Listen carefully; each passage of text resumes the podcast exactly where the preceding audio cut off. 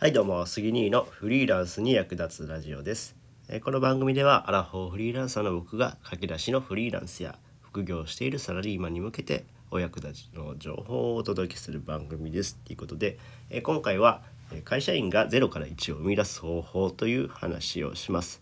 えっ、とですね昨日のね夜にねちょっとあのまあ音声音声コンテンツアップしたんですけども、まあ、昨日の内容はちょっと僕寄っててねも何言ってるかわからない状態だったんでもう一回ちょっとあのまあ取り直しというか、はい、ちゃんと内容を精査して、えー今回配信しようと思います。はいえーとですねまあ、昨日ねあの飲み会が実はありましてで僕まあいつもあの車であの行ってるんで帰りはまあ代行を読んでで帰ってくるっていうパターンが多いですよね。でその時の代行の運転手さんとちょっと話をしてたんですけども、まあ、その方はあの会社員されててで夜はまあ副業で、えーまあ、副業っていうかアルバイトとして、えーそうやって太鼓の運転手をされてる。うん、でまあ僕自身はもともと会社員やったんで今はこういうウェブの仕事をやってますよって話をしててでその方が言ってたのは、まあ、どうやったらこうお金稼いだらいいのかなっていう話されてたんですよね。でまあパソコンとかも使えないしやっぱり株式投資とかがいいんですかねみたいな感じで言ってたんですけどもまあ僕は株式とかはあやったことあるんですけどもそのまあ凡人の僕らが持ってる収入で株式投資しても結局リターンが少ないですよね。うん、だからまあ大体利益率ってその年利で5%くらいやから100万円投資したとしても、まあ、5万円のバッグとかやったら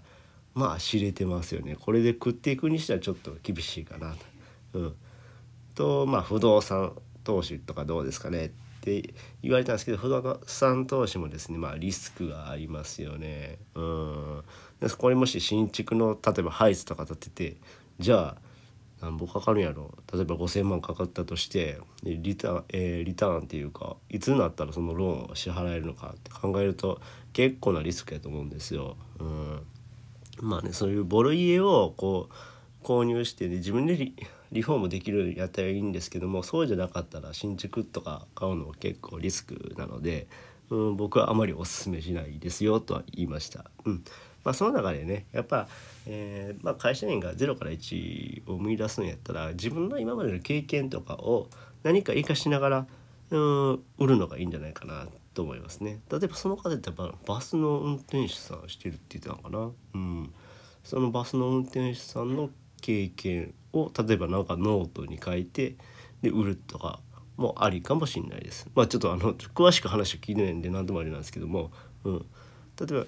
バスの運転しながら今代行をやっているそういった経験で何かこう活かせるものがあるんやったらそれもコンテンツにできるんじゃないかなっていうふうに思いますね。うん、でやっぱりその自分の経験をこう売るっていうのが結構いいと思います。でそれもそのリスクがほとんどないですよねノートとかやったらそのもうインターネット通信料ぐらいなんで全然あのリスクが少ないなと思うんで、まあ、まずやるやったら、まあ、ネットビジネスやるのもいいんじゃないかなと思います。うん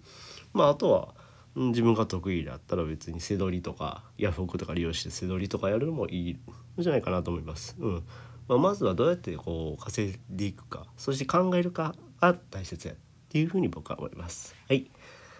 えー今回の話は以上です、えーこの話が役に立ったよって方はいいねボタンを押してもらえると嬉しいです、えーまたチャンネル登録してもらえると励みになります。それではまた。バイバイ。